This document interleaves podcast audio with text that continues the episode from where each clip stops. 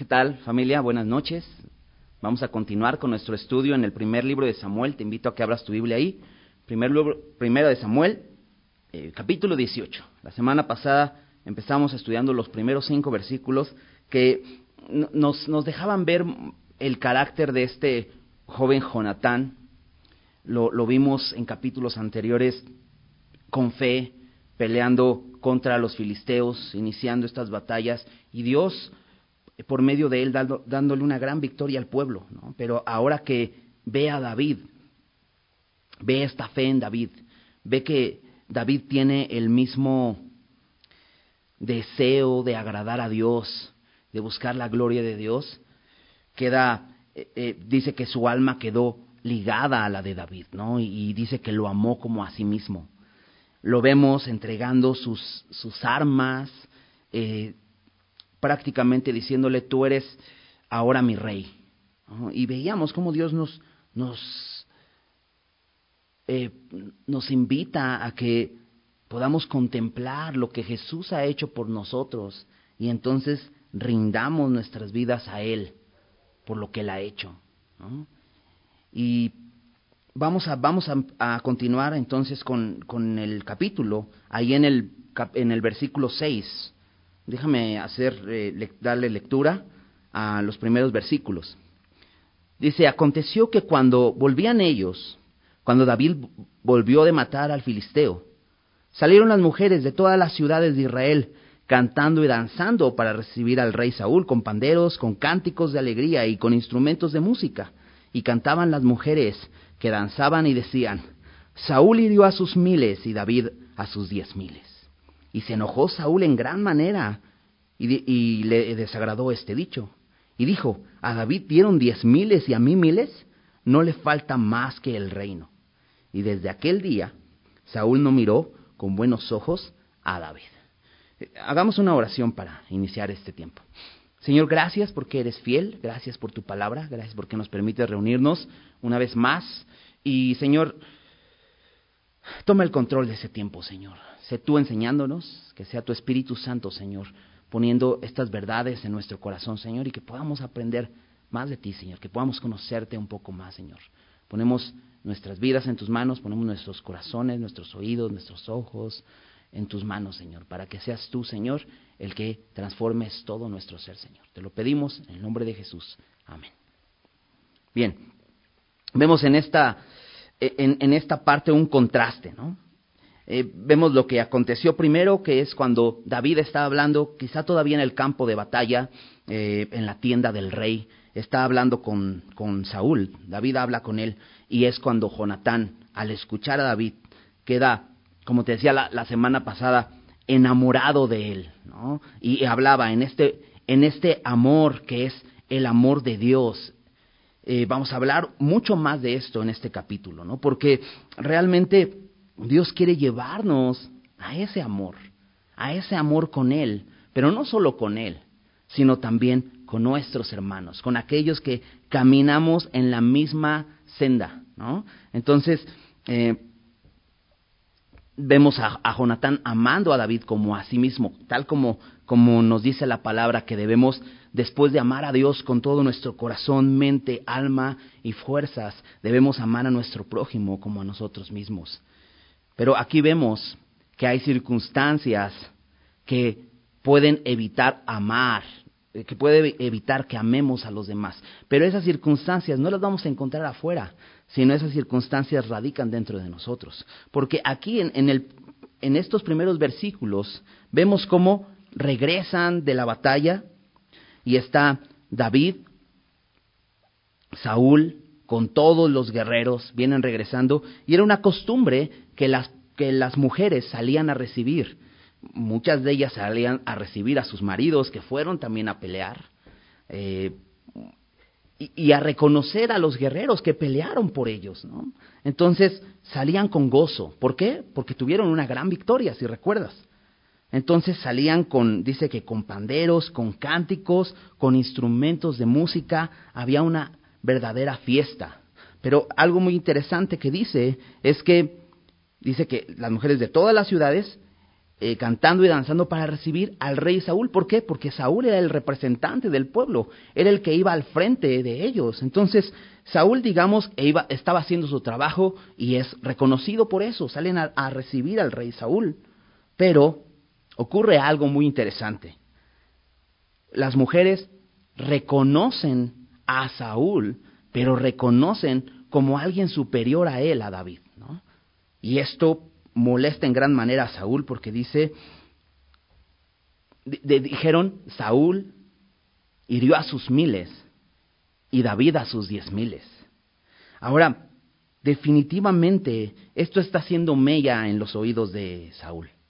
¿Por qué? Porque si recuerdas en el, en el capítulo 15, después de que eh, Saúl desobedece,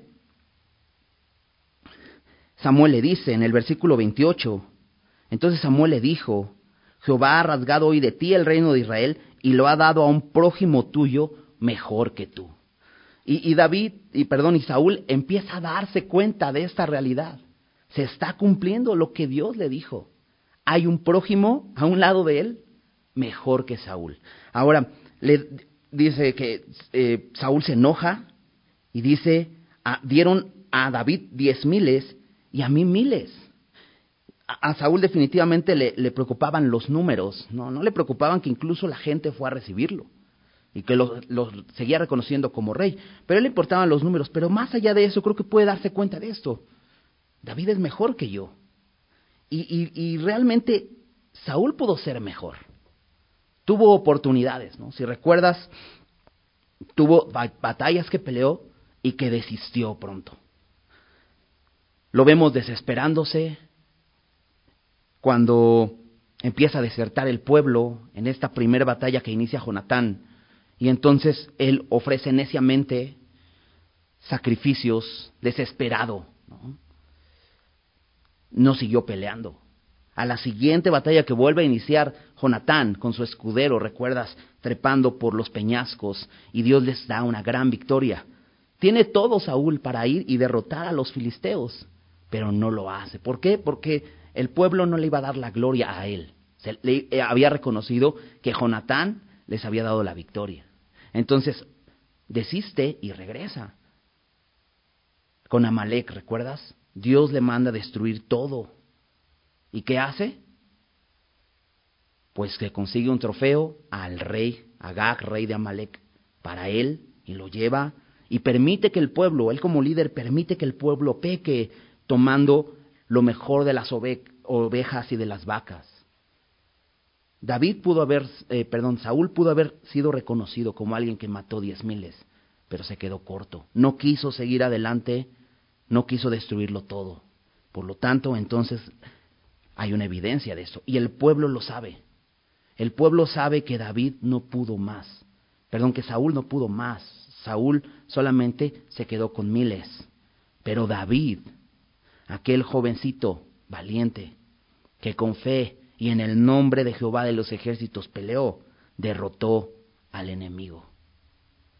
Derrotó al poderoso gigante que tenían enfrente, al delante del cual todos temblaban, todo el pueblo de Israel, menos este joven. Y el pueblo lo reconoce. Las noticias corren rápido. Pero definitivamente David es mejor que Saúl y se está cumpliendo la palabra de Dios. Dice algo más Saúl en su enojo. Dice, no le falta más que el reino. Y ciertamente el reino ya no le correspondía a Saúl, le correspondía a David. Pero va a pasar mucho tiempo para que esto suceda. Porque Saúl no se va a quitar del trono, Saúl va a empezar una persecución contra David.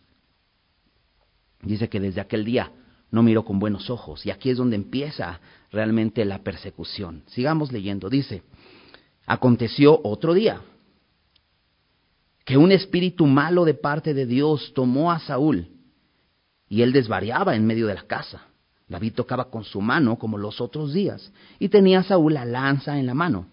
Y arrojó Saúl la lanza, diciendo, enclavaré a David a la pared. Pero David lo evadió dos veces. Mas Saúl estaba temeroso de David, por cuanto Jehová estaba con él, y se había apartado de Saúl, por lo cual lo alejó de sí, y le hizo jefe de mil, y salía y entraba delante del pueblo, y David se conducía prudentemente en todos sus asuntos, y Jehová estaba con él.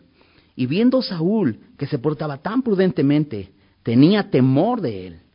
Mas todo Israel y Judá amaba a David, porque salía él y entraba, perdón, porque él salía y entraba delante de ellos.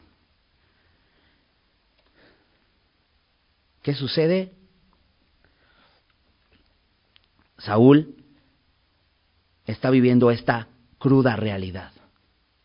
El Espíritu de Dios se había apartado de él. ¿Y recuerdas?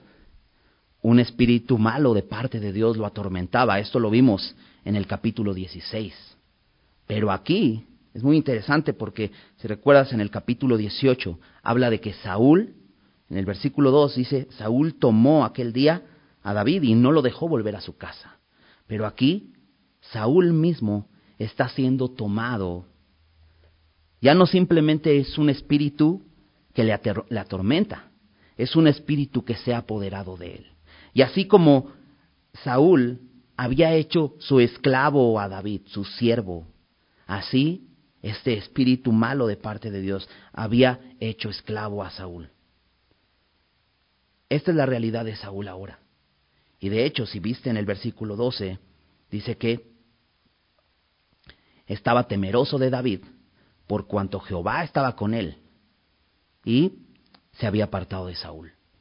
Era evidente para Saúl que ya no tenía el Espíritu de Dios en él. Pero era evidente también para Saúl que David sí lo tenía. ¿Y qué hace Saúl ante la evidencia? Ya vio, el pueblo ya reconoció que es David mejor que Saúl. Pero ahora Saúl se empieza a dar cuenta de que David es mejor que él, que el Espíritu de Dios está en, en David y no está en él, y entonces quiere destruirlo. Dice que Saúl estaba en medio de la casa y desvariaba. Esto es, está loco. Está eh, diciendo tonterías, está haciendo locuras. Pero me encanta David. David tocaba con su mano como los otros días. David está preocupado por Saúl y dice, ¿qué es lo que hemos hecho para calmar toda esta locura de este rey? Pues tocar. Y, como los otros días, David está tocando. Es que carácter de este jovencito, preocupado por su rey y está sirviéndole. Y entonces puedes decir, ah, ya sé por qué Jonatán quedó realmente encantado cuando vio a, David. Y vamos a, seguir viendo su carácter. Dice que tocaba como los otros días, pero menciona que Saúl tenía la lanza en su mano. Y definitivamente este rey está loco, pero tiene delirios de persecución. Porque no están en la batalla, pero él tiene su lanza en su mano y la arroja contra David y dice, no es que lo haya dicho en público, sino que en este capítulo vamos a ver cómo Dios nos descubre lo que pensaba Saúl. En varios versículos vamos a ver cómo Dios descubre lo que realmente Saúl estaba pensando. Enclavaré a David a la pared. Ahora dice que arrojó la lanza. Y dice que David lo evadió dos veces. No dice evadió las, eh, no dice que tenía las lanzas, porque pues como parte de, la armadura de, un guerrero, pues tienes una lanza, no tienes dos lanzas. Es difícil llevar dos lanzas. Pero era una sola lanza. Y dice que David le evadió dos veces. Probablemente en este desvarío y este David viendo a Saúl enloquecido, ok, evade una vez la lanza y dice, ok, es que pues es este espíritu malo, ¿no? entonces la, esquiva, va a la toma y la vuelve a llevar al rey Saúl. No te preocupes, rey, todo va a estar bien, voy a seguir tocando para ti. Pero dice que le evadió dos veces. Entonces podemos ver a David siendo paciente, entendiendo el problema de este hombre y siendo paciente. No, no toma la lanza, saca de la pared y se la regresa, ¿no? Es lo que cualquiera de nosotros quizá hubiera hecho. ¿Qué haces cuando recibes una lanza? La tomas, la arrancas y la regresas. Pero aquí vemos a David no respondiendo mal por mal. Es lo que dice Pablo en Romanos 12, 17. No respondan mal por mal, ni maldición por maldición. Tenemos un ejemplo muy claro acerca de Jesús. Acompáñame rápidamente a Primera de Pedro 21.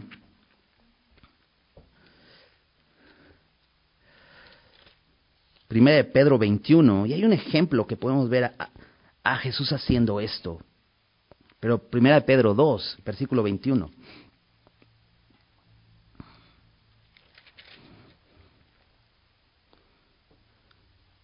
Dice, pues para esto fuisteis llamados. Porque también Cristo padeció por nosotros. ¿Sabes a qué hemos sido llamados? A soportar, a sufrir, a que cuando alguien nos lance una lanza, la soportemos. De hecho, si te das cuenta, versículo 20 dice, pues qué gloria es si pecando sois abofeteados y lo soportáis. Eh, mas si haciendo lo bueno sufrís y lo soportáis, esto ciertamente es aprobado delante de Dios, pues para esto fuisteis llamados.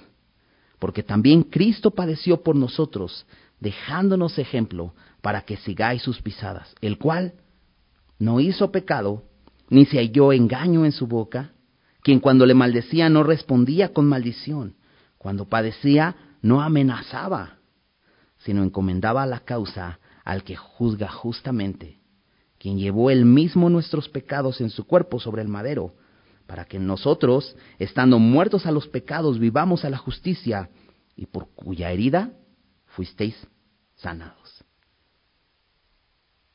Este hombre, Jesús, nos ha dejado ese ejemplo. ¿Qué hacemos? Y vemos a David esquivando las lanzas, sufriendo el agravio, no respondiendo mal por mal. Dice el versículo 12, mas Saúl estaba temeroso de David por cuanto Jehová estaba con él y se había apartado de Saúl. ¿Qué es lo que produce a Saúl esta luz? David era luz. Pudo ser luz al no responder maldición por maldición. ¿Y cuál es la reacción de Saúl? Temor. ¿Sabes por qué?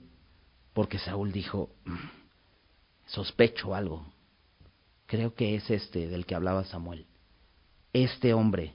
Seguramente Saúl dijo, yo, yo hubiera regresado la lanza. Pero este no es como yo, es diferente. Y entonces le produce un gran temor. Versículo 13. ¿Qué hace Saúl ante la evidencia de que David es mejor que él? Dice, por lo cual Saúl lo alejó de sí. Y entonces, ¿qué hacemos cuando vemos el ejemplo de Jesús, ¿no? lo que acabamos de leer en Pedro? Y vemos a Jesús siendo ese hombre único que puede justificarnos, como terminaba diciendo Pedro, por el cual, por su herida fuimos sanados. Porque como hombres tendemos a ser mejores.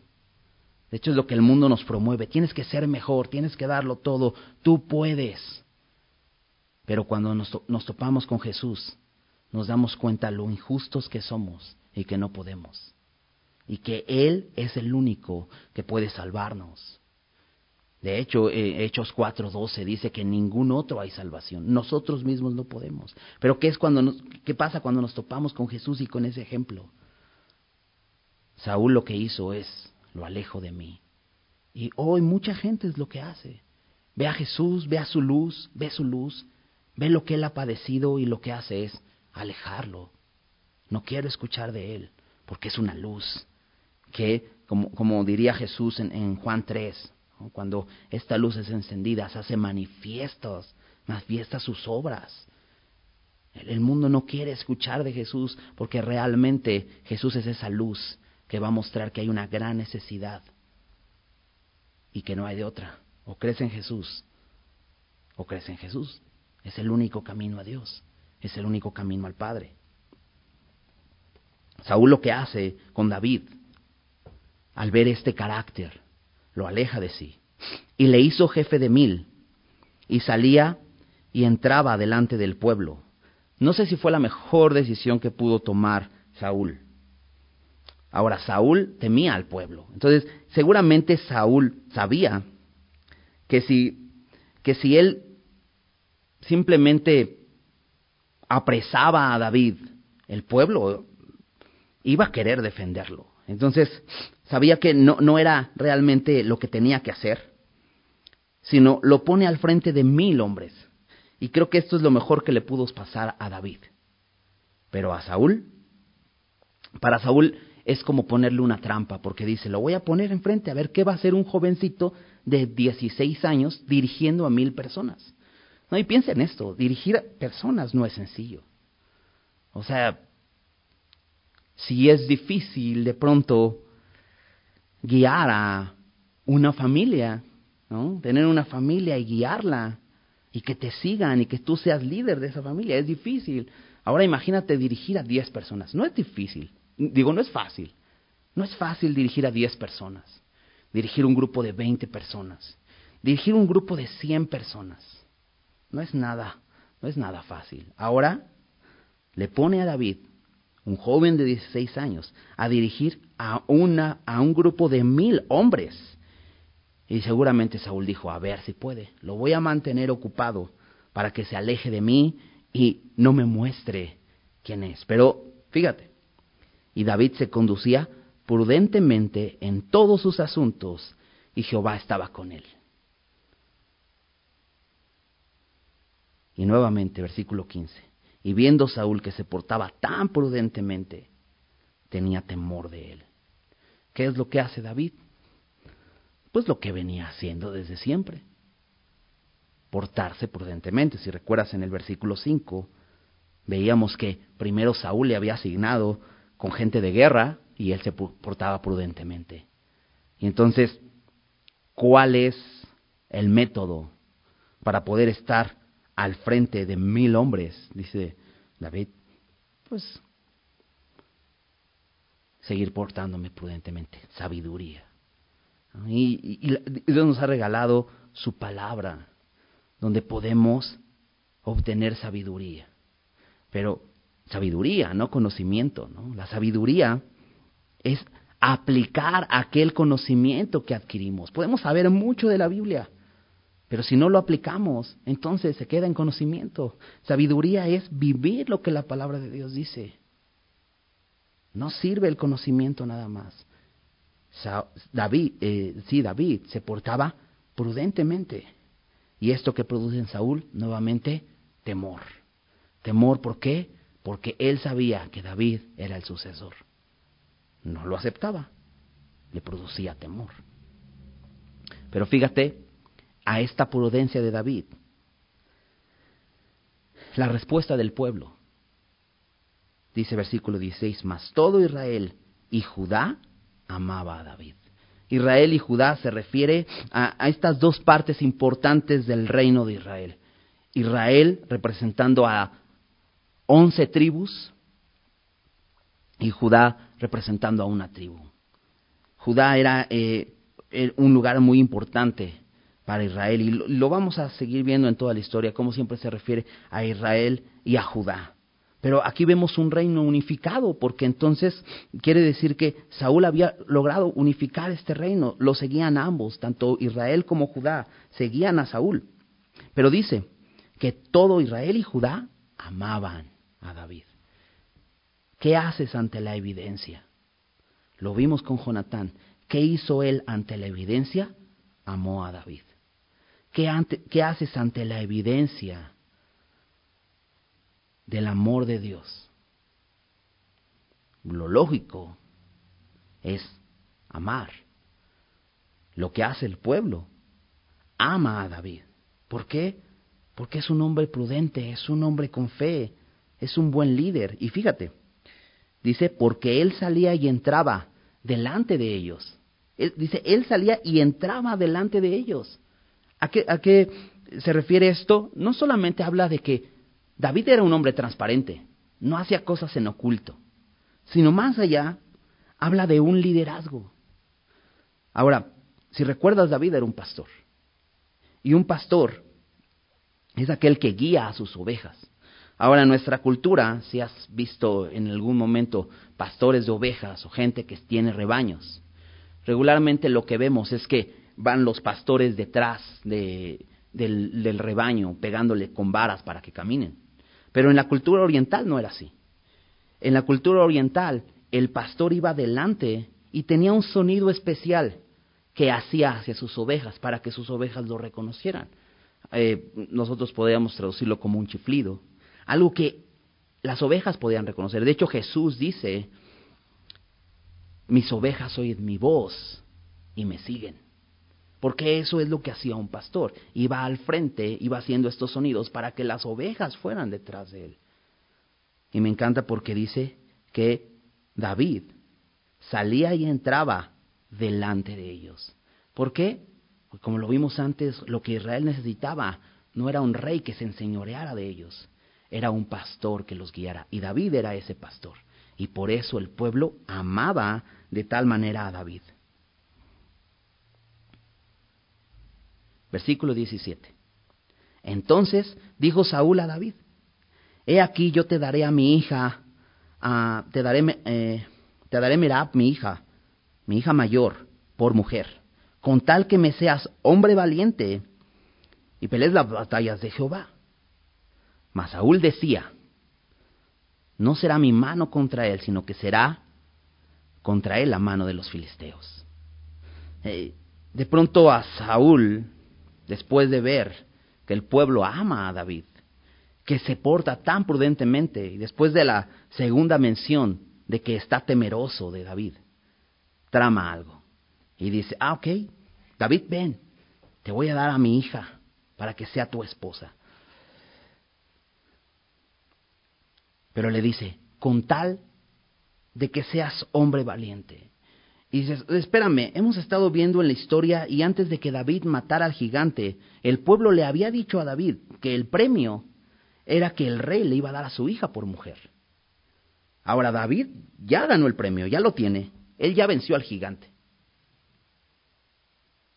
Pero Saúl es un tramposo, porque le dice, con tal que me seas hombre valiente, o sea, no te voy a dar el premio, tienes que seguir peleando para mí. Bueno, le dice Saúl, que pelees las batallas de Jehová. Un hombre que es que finge piedad.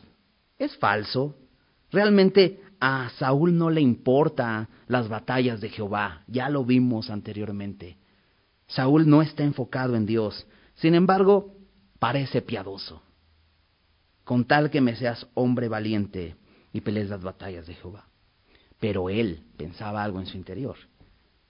Saúl decía esto, y como te decía, no lo decía públicamente, él lo pensaba en su corazón, y Dios nos está mostrando cuál es el corazón de Saúl. No será mi mano contra él, sino que será contra él la mano de los filisteos. Saúl le está poniendo una trampa. Dice, si yo no pude clavarlo en la pared, lo van a hacer los filisteos. Versículo 18.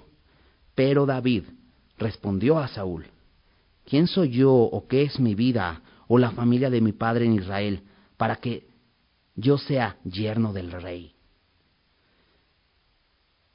Vemos aquí en, David otro rasgo de carácter, humildad. Para David no es un juego el casarse. Para David lo vemos, al menos aquí, viendo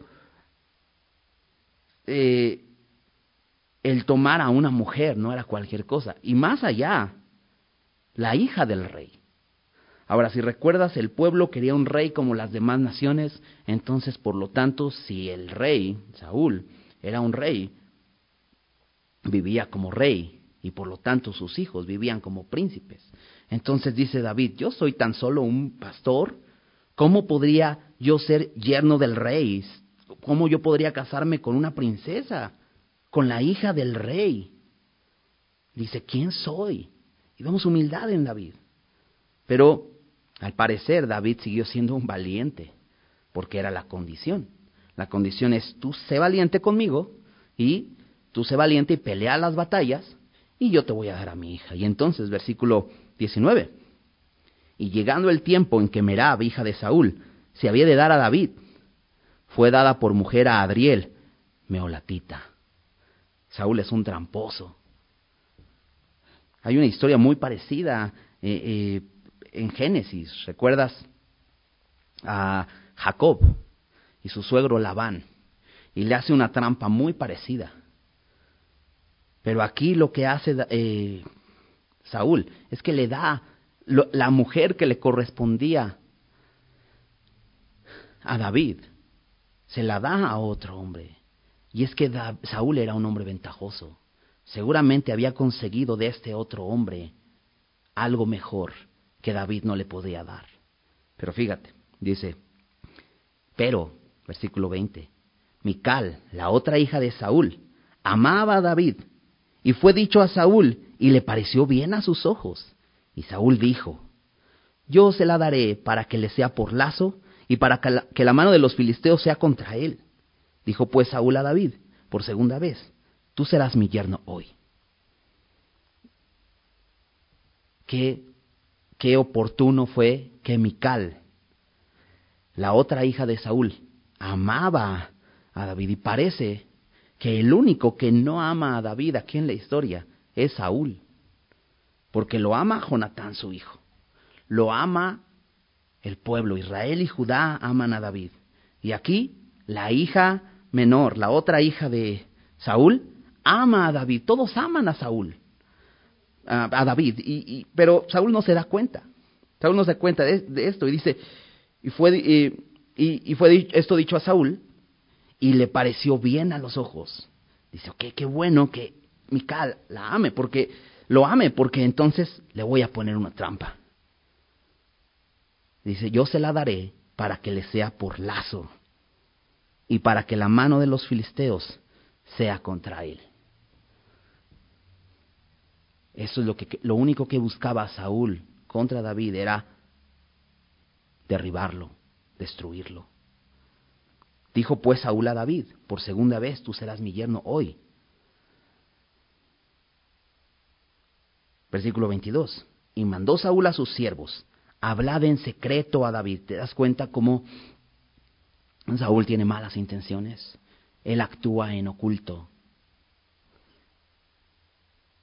Hablen en secreto a David diciéndole, he aquí el rey te ama. ¿En serio? ¿Saúl amaba a, a David? Esto es mentira, lo sabemos, vemos que lo quiere matar. Sin embargo, es, esto es lo que el, el, rey le está diciendo por medio de sus siervos, sabemos que es falso, pero en el, en el capítulo 16, cuando conoce a David, en, el versículo 20, dice, en el versículo 21 dice, viniendo David a Saúl, estuvo delante de él, y él le amó mucho y le hizo su paje de armas, con un amor egoísta. Así amaba a Saúl, con un amor egoísta, con un amor conveniente, no con ese amor que da, que se sacrifica, no con ese amor decisivo que está decidido a proteger, sino con ese amor egoísta, lo que a mí me conviene. Y debemos evaluar nuestro corazón. ¿Cómo amamos a los demás? ¿Lo amamos por, ¿Los amamos porque nos convienen? Y entonces ya no me gustó eso de él, entonces ya no lo amo. Esto es lo que hay en el corazón de Saúl, un amor egoísta. ¿Sabes? Dios nos quiere llevar a vivir un amor perfecto.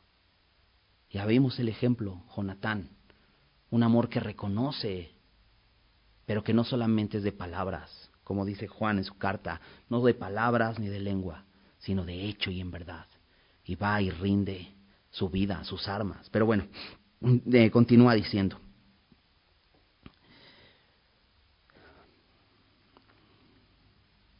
Hablaba en secreto a David diciéndole, aquí el rey te ama, y todos sus siervos te quieren bien. Sé pues yerno del rey. Los criados de Saúl hablaron estas palabras a oídos de David, y David dijo, ¿Os parece a vosotros que es poco ser yerno del rey, siendo yo un hombre pobre y de ninguna estima?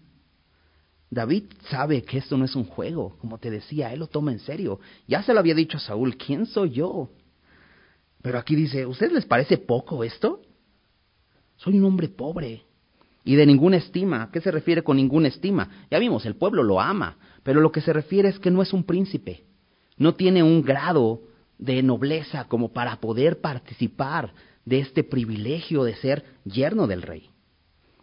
Y los criados de Saúl le dieron la respuesta diciendo, eh, Sí, le dieron la respuesta diciendo, tales palabras ha dicho David. Y Saúl dijo, decida así a David. El rey no desea la dote, sino siempre pucios de filisteos, para que sea tomada venganza de los enemigos del rey. Pero Saúl pensaba hacer caer a David en mano de los filisteos. Y les dice, mira, díganle que no se preocupe, no necesita darme la dote. La dote era algo en esta cultura oriental, era muy común, algo que el, el, el novio, el futuro esposo, tenía que dar al padre de la novia. Y esto era básicamente con el propósito de compensar. Lo, que, lo que se pensaba es que una persona menos en la familia hacía menos eficiente a la familia. Digamos, las mujeres, en este caso, eh, Mical, era alguien importante en la familia, no solo por el valor sentimental que hubiera ahí, sino esta, esta chica participaba en las labores de casa.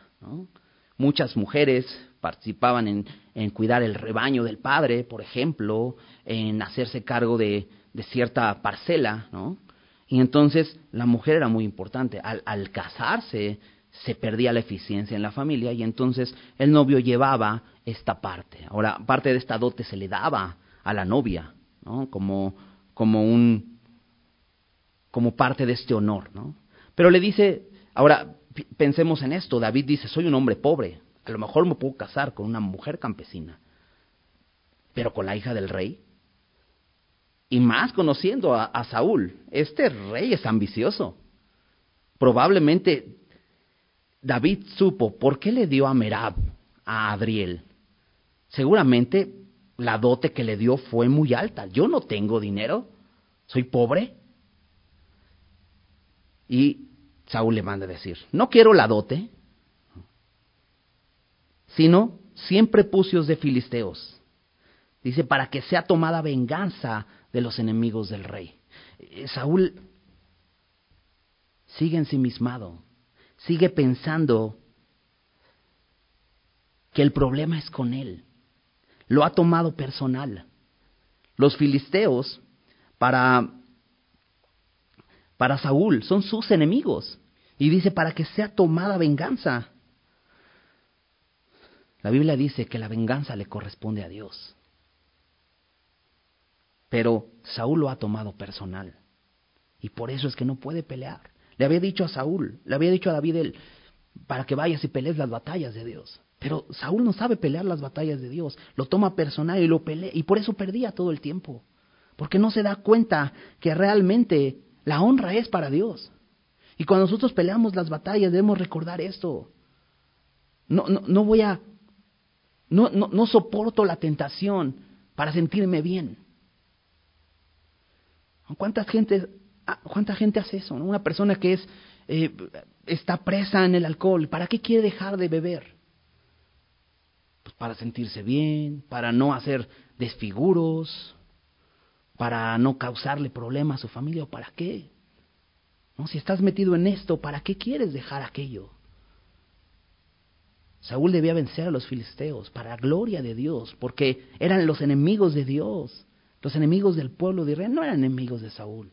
Por eso no podía vencer. Él quería la gloria para él. Él importaba la venganza contra los enemigos del rey. Pero Saúl dice, pensaba hacer a David, eh, pensaba hacer caer a David en manos de los filisteos. Esto es lo que tiene en mente Saúl. Dice, David no va a poder, ni modo que vaya David, este, se le olvidó que derrotó a un gigante, pero sigue Saúl dudando de David. Dice, ni modo que vaya y pueda matar a cien filisteos. Si yo no he podido. Él duda de esto. Pero fíjate, versículo 26. Cuando, los, cuando sus siervos declararon a David estas palabras, pareció bien la cosa a ojos de David para ser yerno del rey. Y antes que el plazo se cumpliese, se levantó David y se fue con su gente y mató a doscientos hombres de los filisteos y trajo David los prepucios de ellos y los entregó todos al rey a fin de hacerse yerno del rey y Saúl le dio su hija Mical por mujer. ¿Sabes qué? David es un hombre de fe. Y dice, le dicen, pues que no traigas la dote, pero pues quiere siempre pucios de filisteos. Y dijo David, ok, para esto los tengo que matar. No creo que los pueda, les pueda ir y hablarles del judaísmo para que se conviertan al judaísmo y entonces se circunciden. Definitivamente tengo que ir y matarlos. Pero parece que David le dice, ¿en serio solo 100? Oye, me salió bastante económico esto. ¿100? Nada más. Ok, le parece súper bien la idea. Toma a su gente. Dice, y antes de que se cumpliera el tiempo, ves a un hombre diligente. O sea, realmente a David le interesa le interesa esta gran oportunidad. David se quería casar, sin duda. Y era, eh, piensa en un joven como David. Es una gran oportunidad ser de la realeza, ok. Y solo 100, vamos, ¿no? Toma su gente y dice, trae 200. Trae 200 prepucios de filisteos, mató 200 filisteos. Y Saúl, esta vez, cumple su palabra. Y la cumple porque dijo, ok, pues imagínense, los filisteos ahora ya no solamente están en contra de, rey, del rey de Saúl, sino ahora también de su familia. ¿Por qué? Porque ahora David es yerno del rey. Entonces lo voy a poner en peligro, es lo que quería.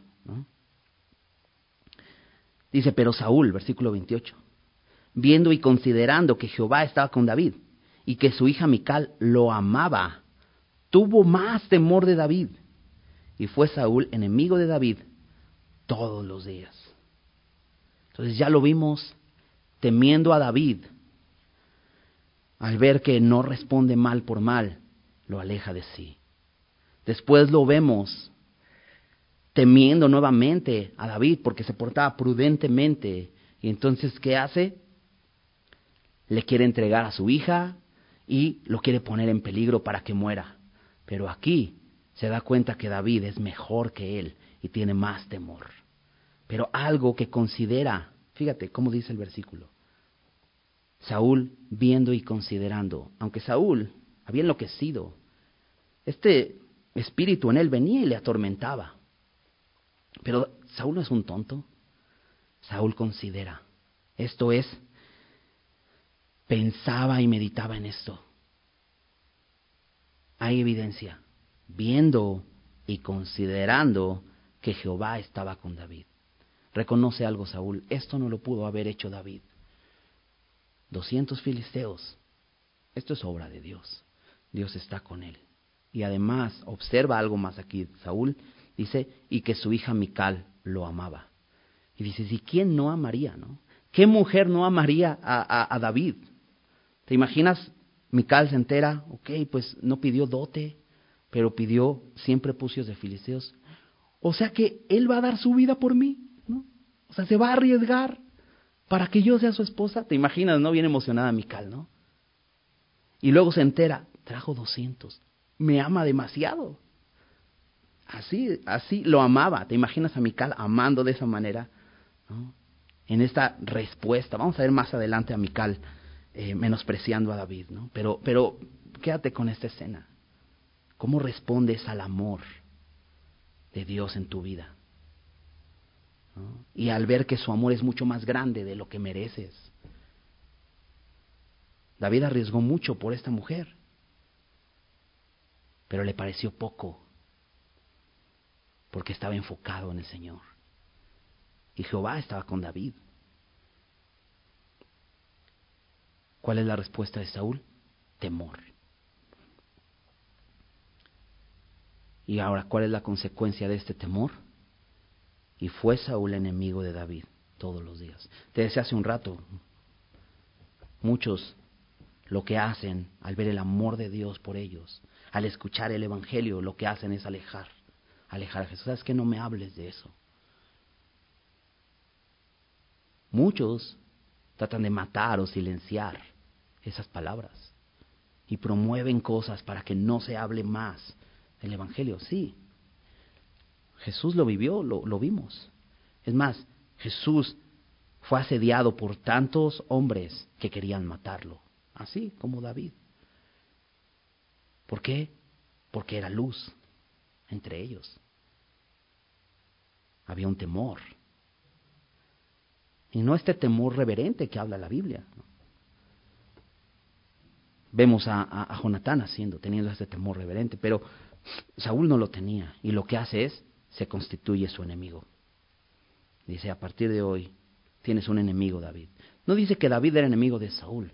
Dice que Saúl se hizo enemigo de David todos los días. Y a, partir de aquí vamos a empezar a ver a este enemigo constante.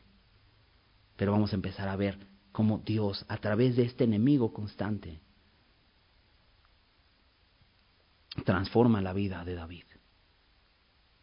Dice, y salieron a campaña los príncipes de los filisteos.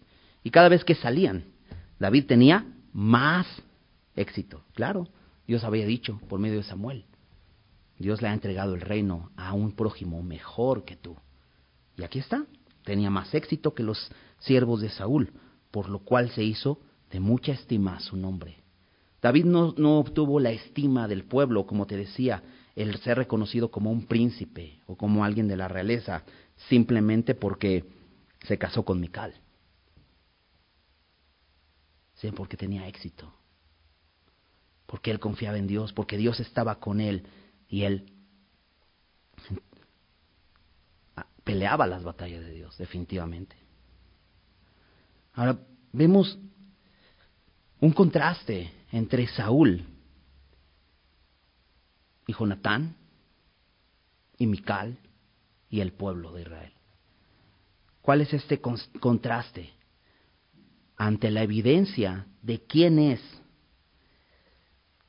David, el ungido de Dios, ante la evidencia que Dios está con él, ante la evidencia de que él era el que tenía que estar en el reino.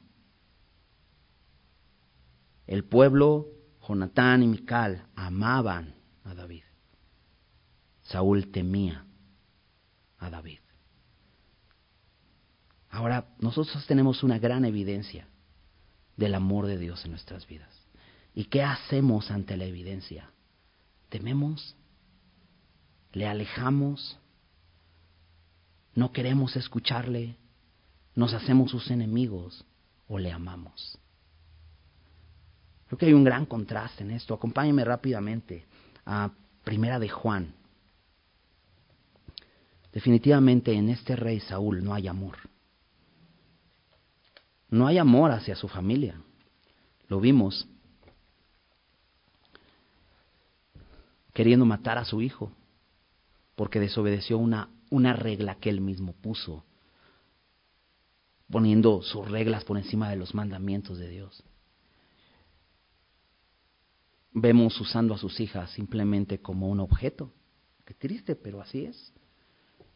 Primero la da a alguien que seguramente le dio una buena cantidad por la dote. Eh, poniendo a Mical como un lazo para David. Es un hombre que no hay, no hay amor en él. No hay amor en él definitivamente. Dios quiere que vivamos no en temor, sino en amor. En el versículo 18, 1 Juan 4, 18, dice así, en el amor no hay temor, sino que el perfecto amor echa fuera el temor en Saúl no había un amor perfecto. Podría decir, bueno, es que ahí dice la Biblia que Saúl amó mucho a David, pero no era un amor perfecto, no era el amor perfecto de Dios. No era este amor ágape que podemos ver en la palabra al, al cual somos llamados a echar mano, no solamente con Dios, sino con los demás. Dice, en el amor no hay temor, sino que el perfecto amor echa fuera el temor, porque el temor lleva en sí castigo ¿A qué tenía miedo Saúl? A que la palabra de Dios se cumpliera y él fuera destituido del reino.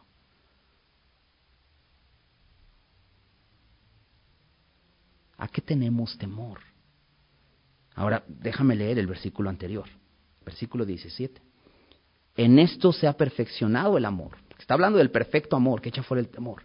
En esto se ha perfeccionado el amor en nosotros, para que tengamos confianza en el día del juicio. Pues como Él es, así somos nosotros en este mundo. El temor es algo terrible que puede haber en el corazón de una persona, porque en el temor no hay confianza. ¿Sabes por qué tememos a la muerte? Le tememos a la muerte porque no hay seguridad en nosotros. Y puedes decir, bueno, pues yo voy a recibir al Señor y, y creo que pues tengo seguridad, voy a ir al cielo. Entonces, ¿por qué le tienes miedo a la muerte? ¿Por qué temer a la muerte, no? Si tenemos seguridad. Dice aquí que en esto se ha perfeccionado el amor, en que tengamos confianza en el día del juicio. La palabra dice que de la manera que se ha establecido para los hombres, que mueran una sola vez y después de esto el juicio. Entonces, ¿yo voy a vivir el juicio? Sí, todos los hombres. Pero, por la gracia de Dios, si has recibido al Señor, vamos a ser presentados justos delante de Él, por medio de Cristo y su justicia, por lo que Él ha hecho en nosotros. Entonces, ¿por qué temer? En el amor no hay temor. Lo que Dios quiere es que hoy estemos amando, no temiendo. No vivamos en una vida de temor, sino en una vida de servicio, de amor a los demás. Ahora, no solo estoy hablando del amor de Dios, porque, si recuerdas, te decía, lo que Samuel le dijo a Saúl es, le voy a dar el reino a un prójimo tuyo, mejor que tú. De entrada, Saúl debía amar a Dios. Ese era el mandamiento para Israel. Que amara a Dios. Pero él tenía que amar a su prójimo, a ese prójimo que iba a sucederlo en el trono. Pero en David no hay amor, en Saúl no hay amor. Solo hay amor propio, un amor egoísta, lo que le conviene a él. Ahora déjame ir más atrás en, Primera de Juan. Porque Primera de Juan es, un pasaje que habla de amor, pero está enfocado en el amor a nuestros prójimos, a, lo que, a los que están alrededor de nosotros. Si recuerdas, Primera de Juan 4.8, un versículo muy famoso, que de hecho se toma solo una parte, porque solamente se dice Dios es amor, ¿no? Y esto lo puedes ver en imágenes que te mandan por WhatsApp y esto, ¿no? Dios es amor. Pero fíjate lo que dice el versículo completo. El que no ama no ha conocido a Dios, porque Dios es amor. Entonces podemos saber por qué Saúl no amaba a David, porque no había conocido a Dios. Esa es la deficiencia de muchos de nosotros, porque no puedo amar a los demás, sencillamente porque no conozco a Dios. Ahora, ¿cómo? ¿Qué debo conocer de Él? Fíjate. En esto se mostró el amor de Dios para con nosotros, en que Dios envió a su Hijo unigénito al mundo para que vivamos por Él. Tendemos a calificar el amor de Dios en las cosas que nos da. ¿Cierto? No, si me ha dado un buen empleo, entonces creo que Dios me ama. Si me ha dado una buena esposa, entonces creo que Dios me ama. Si, si tengo salud, creo que Dios me ama.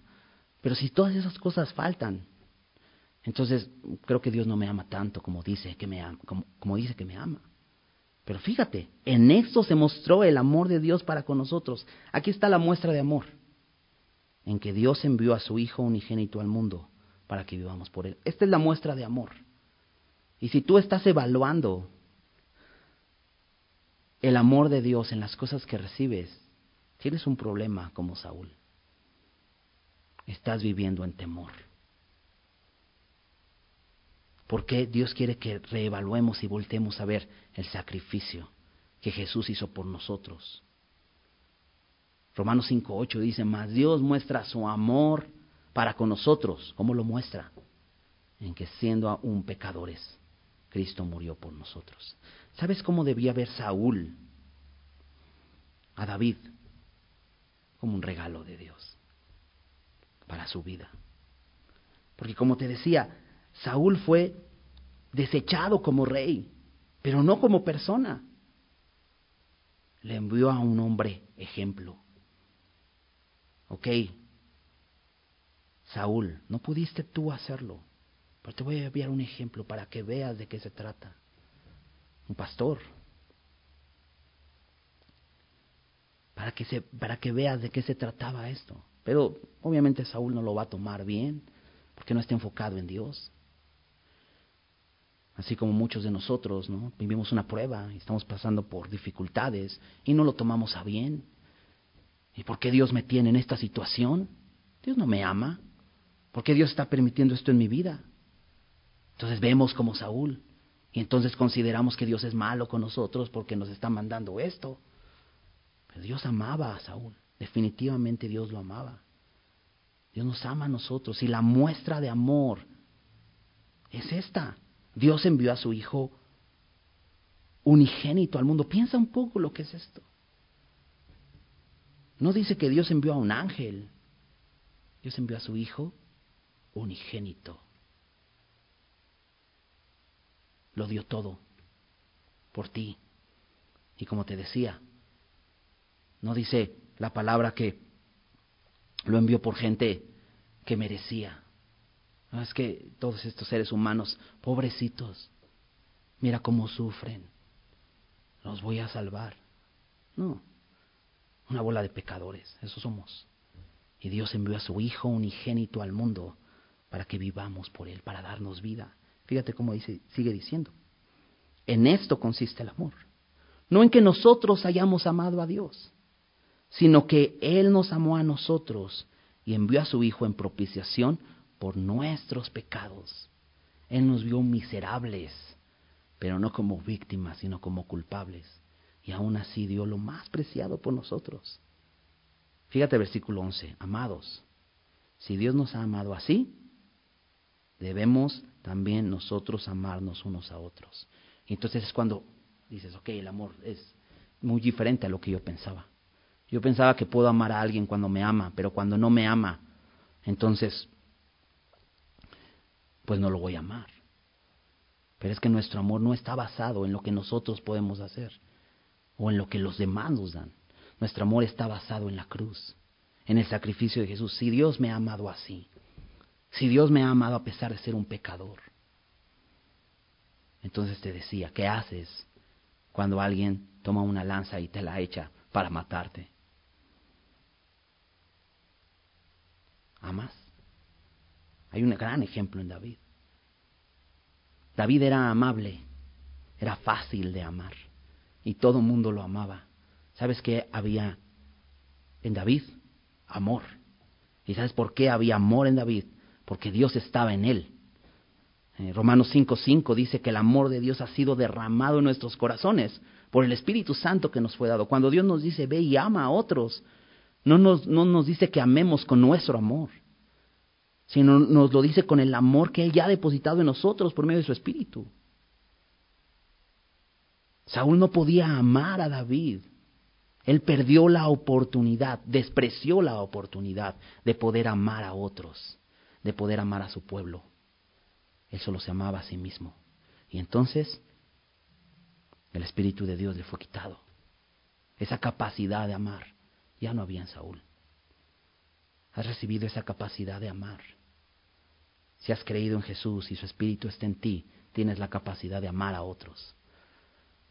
Si no has creído en Jesús, hoy Dios te ofrece esta capacidad. Solo voltea a ver su amor.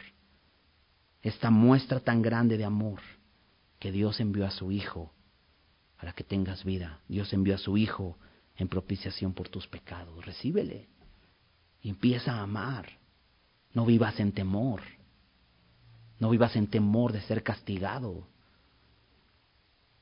Qué lamentable es que como creyentes obedezcamos a Dios, nos rindamos a Dios simplemente por temor al castigo. ¿Sabes? Antes por eso obedecíamos a nuestra carne, porque Satanás constantemente nos amenazaba con la muerte. Eso lo dice Hebreos. Pero hoy, por el amor de Dios derramado por nosotros en la cruz, podemos andar en una relación de amor con Él. No obedecerle por temor al castigo, obedecerle como respuesta, como Mical, y poder decir, ¿sabes que te amo? porque diste mucho por mí. Diste mucho más de lo que realmente valgo. ¿Cómo no amarlo? ¿Cómo no amar a Dios cuando ha dado tanto por nosotros? Dice versículo 12 aquí en primera de Juan, nadie ha visto jamás a Dios. Si nos amamos unos a otros, Dios permanece en nosotros y su amor se ha perfeccionado en nosotros. En esto conocemos que permanecemos en Él y Él en nosotros, en que nos ha dado su Espíritu. ¿Cómo, cómo, cómo puedes dar la evidencia de que Dios mora en ti? De que realmente eres un hijo de Dios, que,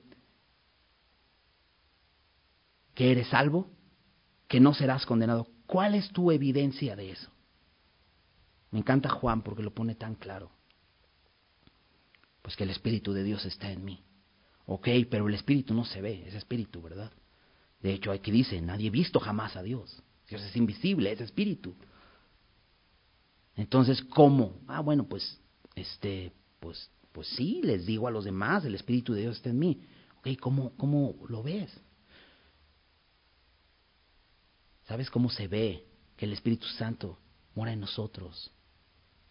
Porque, porque Saúl lo identificaba en David. Saúl, Saúl veía que Dios estaba con David. ¿Cómo ve la gente alrededor que Dios está en ti? No porque lo digas, por el amor. En esto conocemos que permanecemos en Él. Y Él en nosotros, que nos ha dado su espíritu. Y se puede ver ese espíritu. ¿Por qué? Porque amamos.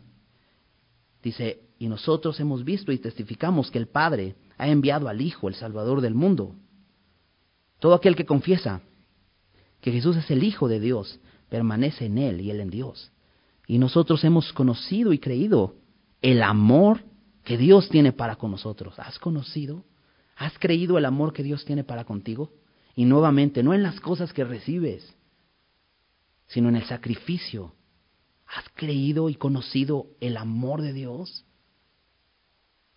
Ok, nosotros hemos creído y conocido el amor de Dios que Dios tiene para con nosotros. Dios es amor. El que permanece en amor, permanece Dios en Dios y Dios en él.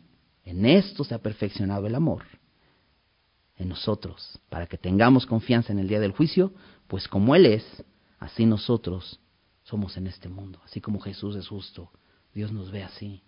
Y podemos andar en amor entonces. En el amor no hay temor, sino que el perfecto amor echa fuera el temor. Porque el temor, dice, lleva en sí castigo, de donde el que teme no ha sido perfeccionado en el amor.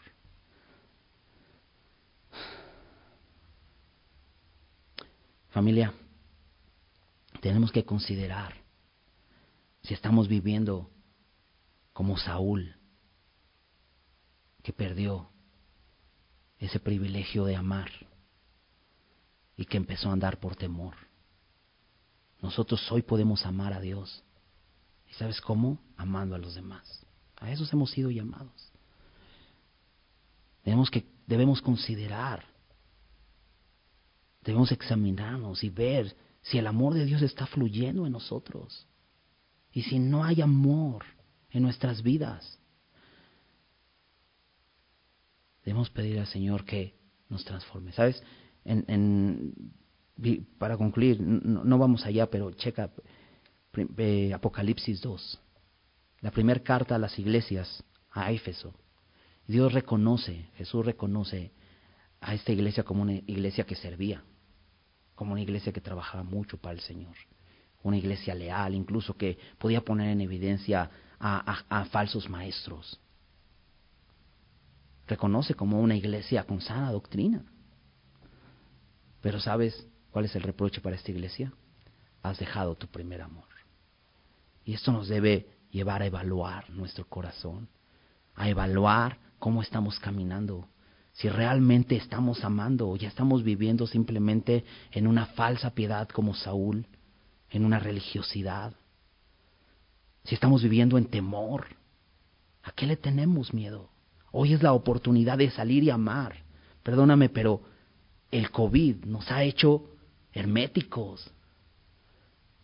Ya guardamos la sana distancia, pero sabes, creo que en muchos creyentes esta supuesta sana distancia se ha hecho insana. Porque ahora ya no tienes cercanía a tus hermanos, porque no estás amando. Qué peligro es conformarnos a esta, esta forma de vivir y andar por temor. Alejarnos de la comunión. Yo te animo a que vengas y te congregues, si puedes hacerlo, claro, todavía no podemos al 100%, quizá hay muchas limitaciones todavía, pero si puedes, hazlo. Ven, porque en la comunión es donde vamos a crecer. ¿Cómo vas a saber lo que tus hermanos están viviendo? ¿Y cómo vas a poder orar por ellos?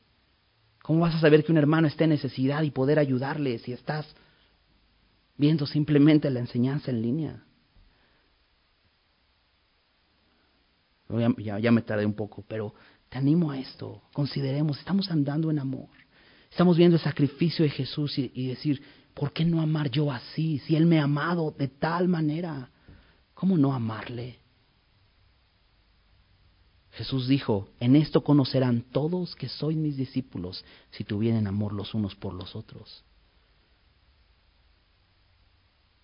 Es que en casa poca gente va a poder ver realmente que eres discípulo de Jesús.